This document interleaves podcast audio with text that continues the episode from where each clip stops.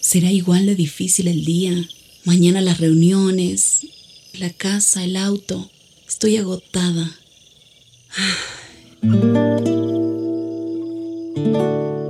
No importa cuántas cosas me hayan angustiado hoy. Me acercaré a Él porque Él tiene descanso para mi alma y mi mente. Cuando mi corazón está tranquilo, puedo escuchar su voz en quietud y confianza. Mi fortaleza está en descansar en Dios. Ven a descansar.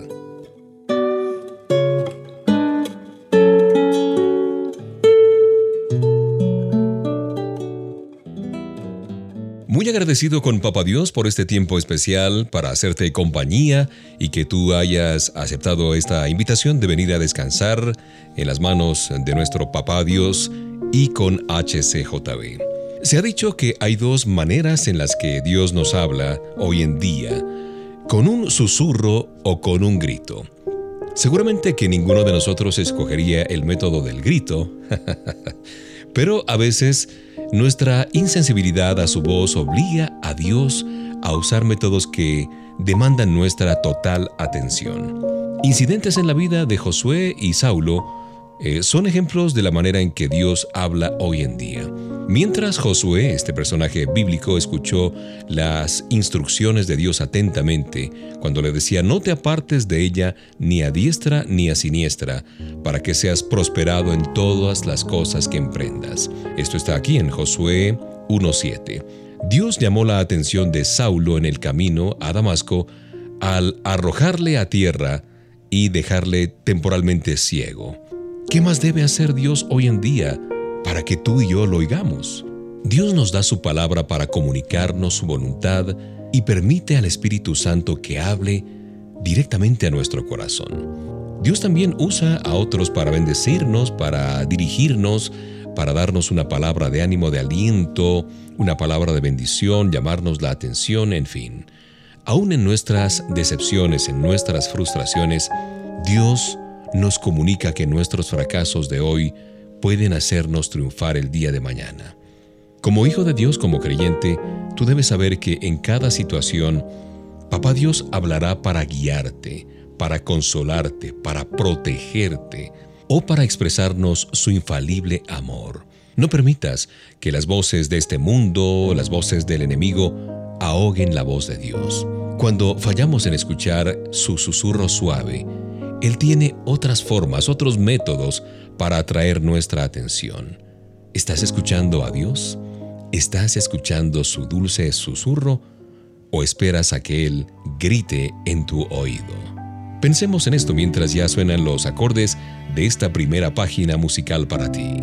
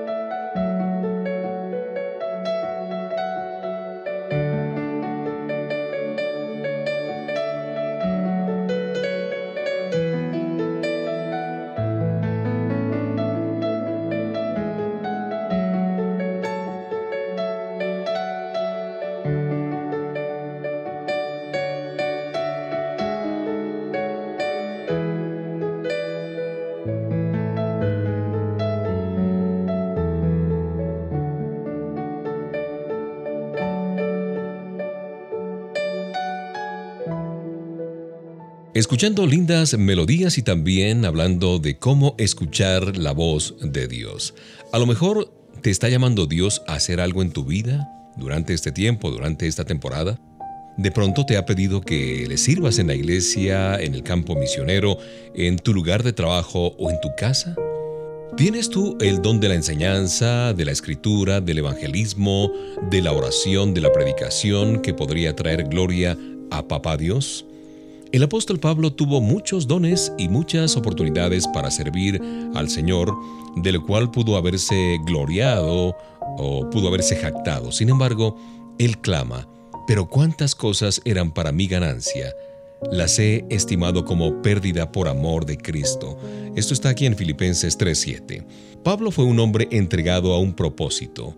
En esencia, él decía, aquí está la meta que sobrepasa todas las demás, que yo conozca a Jesús en el poder de su resurrección, en la totalidad de mi capacidad como siervo de Dios, descansando en Él completamente. Esta fuerza le permitió a Pablo lograr cosas más allá de su capacidad humana, totalmente. La maravillosa noticia es que con la poderosa mano de Dios, nosotros, tú y yo, también podemos lograr grandes cosas para su reino, para el reino de Dios. ¿Cuál es la clave? La clave está en poner nuestra confianza exclusivamente en el Señor. Y aunque a ratos su sendero para nuestra vida exija eh, más esfuerzo, extendiendo nuestras fronteras y sacándonos de nuestra zona de comodidad, Él es fiel para fortalecernos y guardarnos del maligno. Hoy, en este momento, puedes hacerte dos preguntas. Primera, ¿qué podría lograr yo el próximo año de mi vida si yo supiera que voy a fracasar? Y la segunda, ¿hay algo difícil para Dios?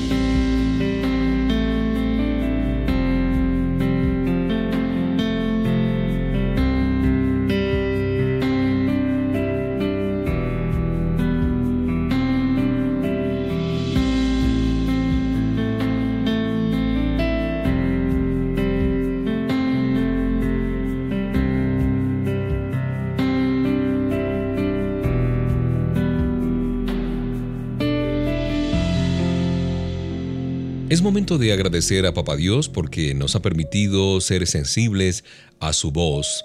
Y aparte de ser sensibles a su voz, a sus mandamientos, las directrices, también le agradecemos por la santificación en la vida de cada uno de nosotros.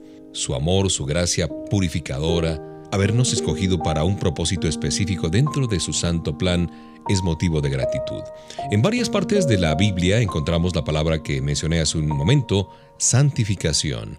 Por ejemplo, en primera a los tesalonicenses 5:23, el apóstol Pablo nos da una bendición. Dice, y el mismo Dios de paz os santifique por completo. Santificación significa ser santo o separar algo de uso común para un uso diferente, para un uso sagrado. Cuando tú confiaste en Jesucristo como tu Señor y Salvador, Él te santificó y separó para un propósito divino. La santificación comienza con la salvación.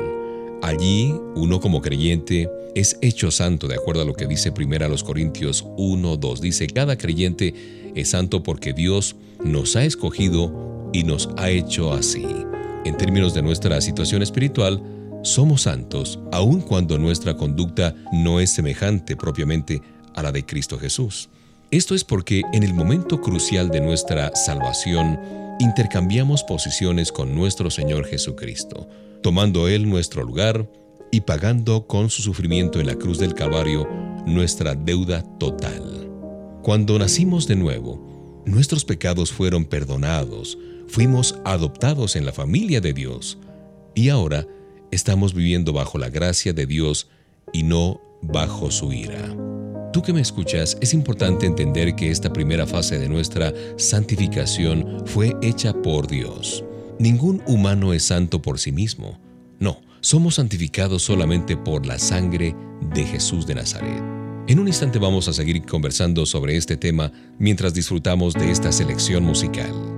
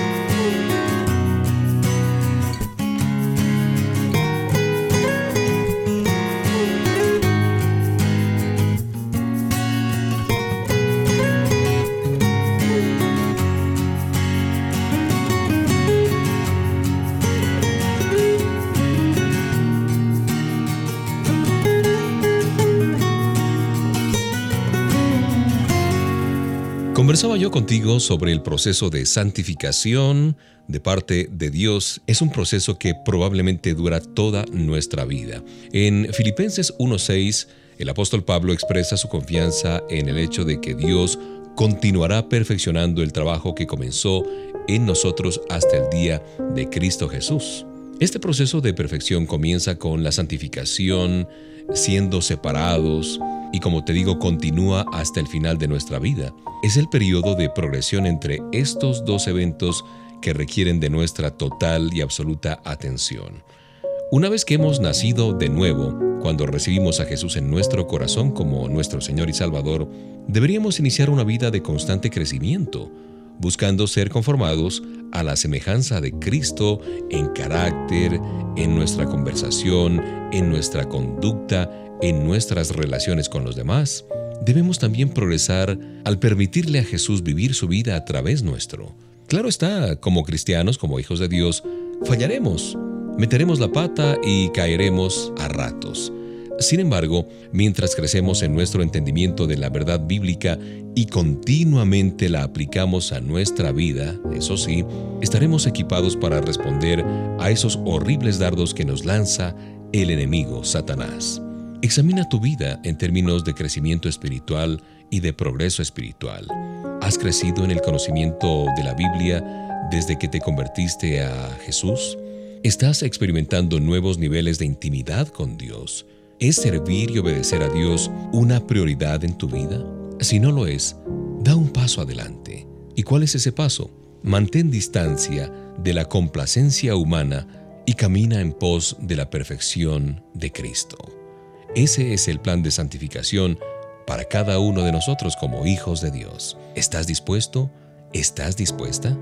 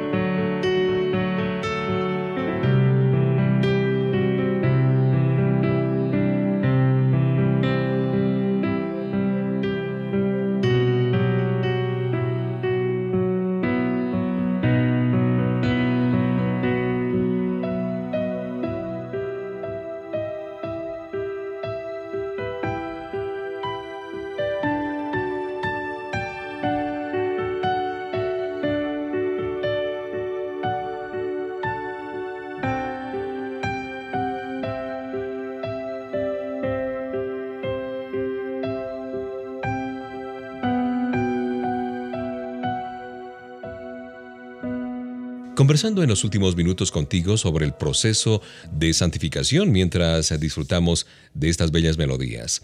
El pecado es un gran problema. Busca meterse, introducirse en nuestras vidas, distorsionar nuestro punto de vista e influenciar cada decisión que tomamos. Dios sabía que ninguno de nosotros podía derrotar el poder del pecado, así que Él actuó a nuestro favor al enviar a su Hijo Jesucristo al mundo a conquistar el pecado. Para aquellos que hemos recibido a Jesús como nuestro Señor y Salvador, esa victoria ha quitado el castigo del pecado de nuestras vidas para siempre. Sin embargo, nuestra aceptación de Jesús en nuestro corazón no evita que sigamos pecando lamentablemente.